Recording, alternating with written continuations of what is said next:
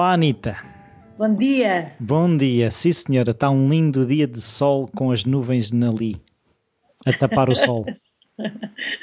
É, Aqui deste lado não há sol já, porque são nove e meia da noite, mas não deixa de ser um excelente dia. Mas porquê é que tens que dizer a verdade às pessoas? As pessoas podiam viver no engano que estava um lindo dia cheio de nuvens a tapar o sol, que afinal E se não era. calhar um- está, se calhar está quando Na outra parte do isto. mundo. Não, e quando elas estão a ouvir isto, Ah, estará, é. com certeza. Sim, isto vai ficar no, no éter da internet. Como é que será o éter da internet? É branco, É. tipo ruído branco. e acho que há uma série de extraterrestres que já estão chateadíssimos com a barulheira, já não podem ouvir isto. Tipo, "Fogo, param Pois, lá é com o- aquela história, estão sempre a mandar barulho cá para fora. Tweets, não é? Era fixe que soassem como se fosse um tweet de um Já- passarinho. Era. Acho que não, acho que era, não. era muito irritante, do meu ponto de vista. Antes o ruído branco, ok. Sim, então eh, o que é que a gente vai falar hoje, além do tempo e de parvoices? Hum, eu tinha pensado em explorar um conceito que eu própria estou a descobrir, que é o conceito da multipotencialidade. Ou seja, eh, um conceito que define um certo tipo de pessoas. Eu não gosto muito de catalogar, catalogar, ai, catalogar pessoas, mas, eh, mas este pareceu-me interessante porque refere-se às pessoas que não definem um interesse, uma paixão única, uma habilidade ou um talento que Vamos falar de purpose. Não vamos falar de todo, porque eu acho que isto é a antítese do purpose. É a antítese do purpose. sim. É a ideia de que há pessoas, e eu até questiono se não seremos todos, hum, que são multipotenciais, ou seja, são pessoas que gostam de explorar várias paixões, vários interesses ah, em diversas áreas e que não definem para si nem para a sua vida um caminho concreto de especialização Não é uma linha reta. vão explorando vários caminhos e, e eu acho que isto é muito interessante. Se calhar é só porque eu me identifico brutalmente com o conceito, mas para além disso, acho Também, que é assim, ou seja, estatisticamente, segundo a amostra, é 100% das pessoas. Segundo a amostra que está neste momento no meu escritório, 100% das pessoas são multipotenciais. Portanto, E aqui também, por isso, em dois locais diferentes. what's the odds? Portanto, estás a ver, claro, tem que ser, somos todos. Mas é assim, aquilo que eu te queria perguntar relativamente a isso, é, eu já ouvi falar na. na- como, é que é, como é que eu ia te explicar isto? As multidimensões de uma pessoa não será a mesma coisa? Não.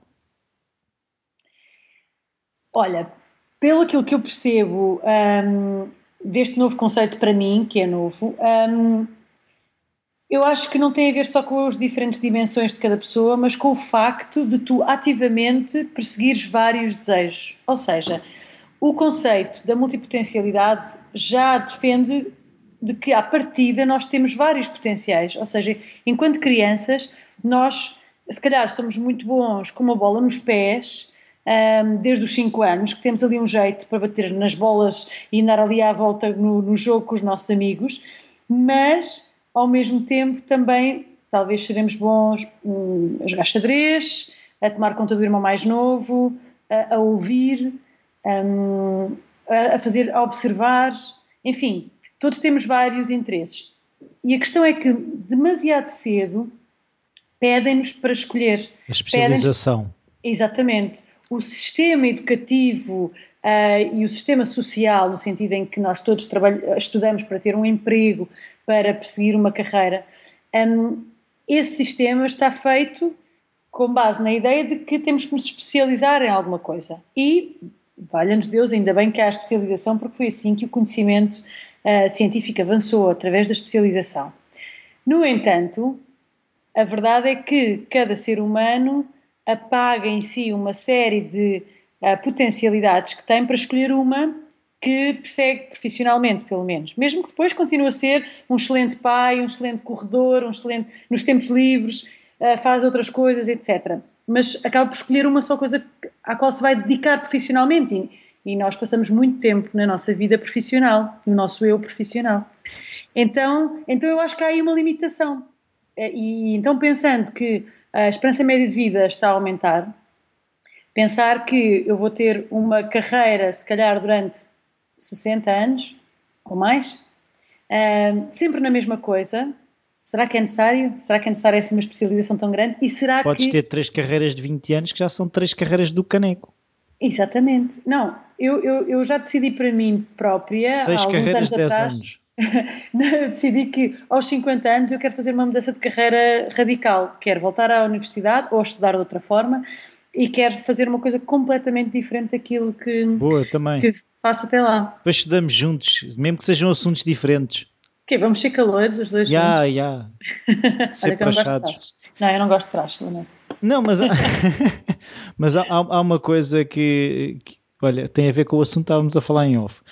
Que aquele podcast que eu estava a falar, ele fala numa coisa que o fascina, que a mim também me fascina, que é mais do que o child prodigy, o adult prodigy. As pessoas que descobrem uh, serem prodígios tarde na vida, ou seja, que há muito esta coisa do fascínio pela criança prodígio, mas eu, eu fascina mais o adulto prodígio que descobre mesmo que seja aos 50, aos 70, aos 80 anos, essa, essa, como é que eu ia dizer, que é realmente bom em alguma coisa ou em várias coisas, que não que vai para além dessa especialização cedo. E em que podcast é que ouviste isso? No Finding Mastery. Ok, ok. Pois, olha, eu, eu, eu questiono um bocadinho esta ideia do prodígio. Eu acho que a nossa sociedade ah, no último século ficou muito ahm, centrada nesta, nesta ideia de glorificação do prodígio, do talento extremo, ahm, do- da genialidade. Mas são os E- é- outliers é que se vêem, não é? Claro, claro que sim. Mas eu acho que há um interesse especial hum, pela ideia de- do homem renascentista, vá, aquele que de facto persegue várias artes e faz várias coisas, mesmo que não se torne. Mas o Da mesmo Vinci era um prodígio. Certo, porque ele não só perseguia várias áreas, como depois conseguia atingir ah, níveis muito altos em cada uma delas, ou em várias, pelo menos. E eu acho que, se calhar, não precisamos glorificar tanto hum, o facto de atingirmos, de sermos capazes de criar coisas extraordinárias numa ou em muitas áreas. Eu acho que é interessante vivermos uma vida ah, mais realizada em que exploramos várias, em que tocamos várias e em que usamos cada uma para servir um propósito, se calhar noutra área. Eu dou-te um exemplo. Eu exploro ah, a arte do palhaço. É uma das coisas que, ah, uma das muitas coisas ahm, pelas quais eu tenho interesse na vida. Palhaça. Ahm, obrigada. Eu não faço intenções nunca Trabalhar de ter, de ter, ou fora do circo, de ter um espetáculo de palhaços que seja um espetáculo ahm, ah, de- com um nível muito alto. Não é por isso que eu exploro a arte do palhaço. Eu exploro a arte do palhaço porque me permite fazer algumas coisas que depois me interessa utilizar noutras áreas. Um, E eu acho que esta complementariedade em si é espetacular. Se calhar mais espetacular do que o prodígio numa área só. Então o palhaço para ti é um laboratório? Para mim, a arte do palhaço é uma ferramenta. É uma ferramenta que eu uso nas minhas formações, é uma ferramenta que eu uso no palco, sim, quando estou a fazer algo- algum tipo de performance. É uma ferramenta que eu uso para criar relação com as pessoas. Um, ou seja, eu compreendo que há profissionais, ah, palhaços, que exploram só esta arte e se dedicam inteiramente a ela, e isso tem um valor imenso, porque ainda por cima é uma coisa muito difícil de se fazer. Mas para mim, eu acho que também há um valor em explorar esta arte e depois aplicá-la noutras coisas, porque vais descobrir ah, utilidades e ah, perspectivas sobre esta arte muito diferentes e que vão servir depois a outros. E quem diz isto diz explorar o design, ou explorar ahm, a escuta ativa, ou explorar o coaching, ou explorar a formação, ou ah, sei lá, estou a tentar listar uma série de interesses que eu tenho, ou a eletricidade, que é uma coisa que a mim me fascina. Claro. Ahm, Thomas Edison.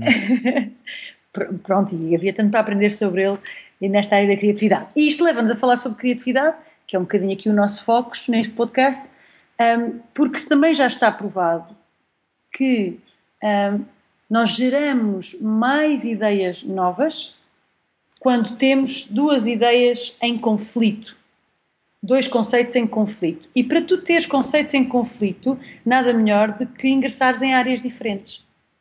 Ou seja, quando nós estamos só a, a fazer dedicados a uma área durante muitos, muitos anos, hum, passamos a ter vá, menos ideias em conflito, no sentido em que começamos a explorar tanto uma lógica, uma determinada, um, determinado, um determinado fio condutor, que começa a ser difícil uh, ter outros inputs que questionem aquilo Só ou que adicionem alguma maneira, não é?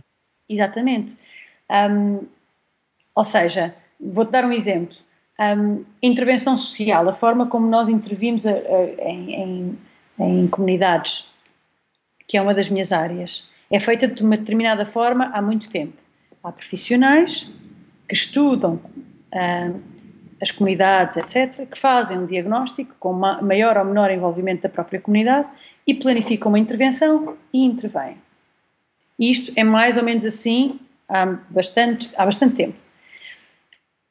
A partir do momento em que vem alguém que explorou a fotografia e entra neste mundo da intervenção comunitária, olha e pensa: hum, espera lá. Então, e porquê que vocês não tiram fotografias? E porquê que não dão máquinas às pessoas para as pessoas tirarem fotografias? Isto poderia servir para o diagnóstico, isto poderia aumentar a participação e ter uma série de. Ou seja, alguém que traz uma área completamente diferente enquanto background pode trazer um input interessante. E foi isto que aconteceu, e hoje em dia há uma metodologia que se chama Photo Voice e que serve exatamente para as comunidades um, mostrarem, ou, ou, mostrarem a sua voz, no fundo, através de imagens, fotografias e a, e a, e a forma como se exploram essas imagens. E é, e é esta mais-valia que hoje em dia se vê em muitos, em muitos negócios, em muitas áreas, em muitas artes também, e que eu acho muito interessante. Sim, mas há aí uma coisa que, é, que eu agora também estava a tentar perceber é as, ou seja, essa necessidade da especialização tem um bocado ainda a ver, por estranho que pareça para as pessoas, com a revolução industrial, ou seja, pensando nas pessoas como peças de uma máquina, eu interessa meter a roda dentada, a manivela, uh, o pedal. Se a pessoa for pedal, manivela e roda dentada, é mais difícil encaixá-la. Aquilo que eu, que eu queria perceber é o que é, por onde é que vai haver a mudança? Ou seja, se são as empresas que vão mudar, se são as universidades que vão mudar, se é o ensino, ou seja, se é do lado da procura ou da oferta.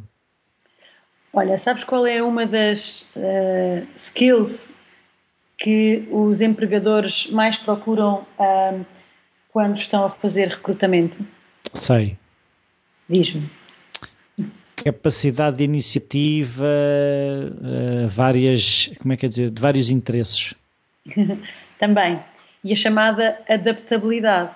A capacidade de te adaptares a várias situações, a vários contextos, a vários contextos comunicacionais, Sim, etc. Sim, mas eh, tu se fores ver as ofertas de emprego é queremos um multitarefa. Não, não é isso. Querem, ah, quer um vendedor, quer um, um mecânico, quer um arquiteto, quer um designer, quer um programador. Estás a perceber? Não é, ah, quer um gajo que perceba de muita coisa. Não.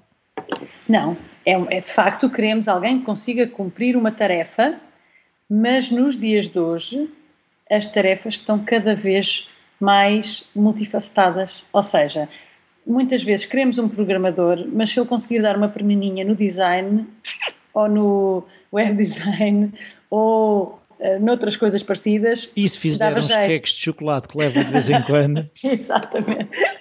Não, mas a verdade é que. Já ganhou. Uh, pode ser muito bom programador. Se não souberes trabalhar em equipa, uh, provavelmente não, não tens tanto tanto potencial como outra pessoa que, para além de ser programador, seja capaz de trabalhar em equipa. Um, se não és capaz de aprender novas linguagens informáticas, uh, vais estar em problemas em, em um ou dois anos. Se não souberes trabalhar com plataformas mobile, uh, também estás em problema. Ou seja, necessariamente, num mundo que está cada vez mais integrado, uh, o seres capaz de gerir tarefas de diferente natureza é cada vez mais necessário, parece-me.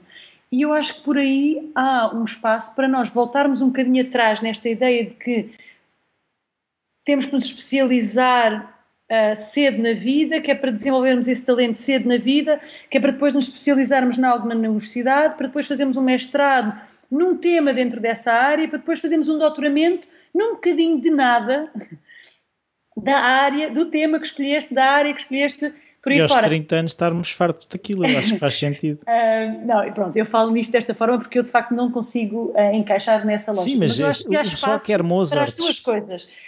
Pronto, mas eu acho que há espaço para as duas coisas. Eu acho que há espaço para as pessoas encontrarem uma paixão na vida e perseguirem-na, se é essa a sua natureza, e para outras pessoas serem um bocado os elos de ligação entre tudo isto e explorarem de forma, bem, necessariamente mais superficial, mas explorarem várias, vários interesses, várias áreas e serem eles os elos de ligação entre elas e conseguirem, e conseguirem criar pontes entre as coisas. Pois, era aí que eu queria chegar às pontes, mas muitas vezes eu, tu sabes que eu também sou uma pessoa dada assim para, para os multis interesses e, e já fui apelidado de inconstante. Percebe? Eu também consigo, ou seja, porque uh, aquilo que me interessa hoje, se calhar amanhã já não tem tanto interesse e, e afinal o que é que queres da vida, né? Há sempre essa coisa, não é? É, eu acho que há pressão social para que, A, façamos escolhas. Tu, a ti, pedem-te para fazeres a escolha uh, de uma área que persigas o resto da tua vida em termos profissionais. Não, não, dizem-te para decidir a vida no nono ano, não é? Exatamente. Há algumas amigas minhas dizem-lhes quando é que tu te casas, yeah. a outras dizem quando, quando é que, vais ser mãe. Filhos, pois. A outros amigos meus dizem-lhe quando é que casas, a outros dizem quando é que tiras a carta, a outros dizem quando é que acabas o curso que começaste na faculdade, enfim. Eu acho que e a sociedade... quando é que deixas de apanhar bedeiras? Exatamente. A sociedade existe para nos pôr um bocadinho na linha sendo que a linha é uma linha ilusória, mas que, uh, que, que, todos de alguma forma temos que seguir para nos encaixarmos socialmente. E, e, e, portanto, ainda hoje não é muito bem visto esta ideia de que eu tenho várias paixões e vou perseguindo vários interesses. Mas temos que nos lembrar que alguns séculos atrás essa era a regra, essa era, era, um, o esse era o objetivo. E se calhar estamos a, a, voltar a um tempo em que, como eu dizia, há espaço para as duas coisas. Há espaço para dois tipos de naturezas humanas. Há algumas pessoas que preferem perseguir uma paixão e dedicar-se a ela e evoluir extraordinariamente uh, nesse caminho, e outras que preferem experimentar vários sabores, vários caminhos, tocar várias áreas e, no fundo, fazer um, um melting pot disto tudo e criar coisas novas. Voto nisso. Eu tenho hoje já livre ou foi só esta conversa espetacular? Eu vou sugerir uma TED Talk, um, que foi a TED Talk que me inspirou para explorar este tema. Um, eu não sei de cor uh, o nome da. Mas da eu ponho lá o link no post. Mas pomos o link, exatamente. E pronto. Muito obrigado, Dona Anitta. Obrigada, eu. Até para a semana. E um bom dia para ti. E um bom, um bom dia também para ti. Uma boa noite. Vamos, vamos, vamos escolher. Olha, bom dia boa tarde e boa noite, assim está resolvido. Parece-te bem? Parece muito bem. Então vá, até, até para a próxima.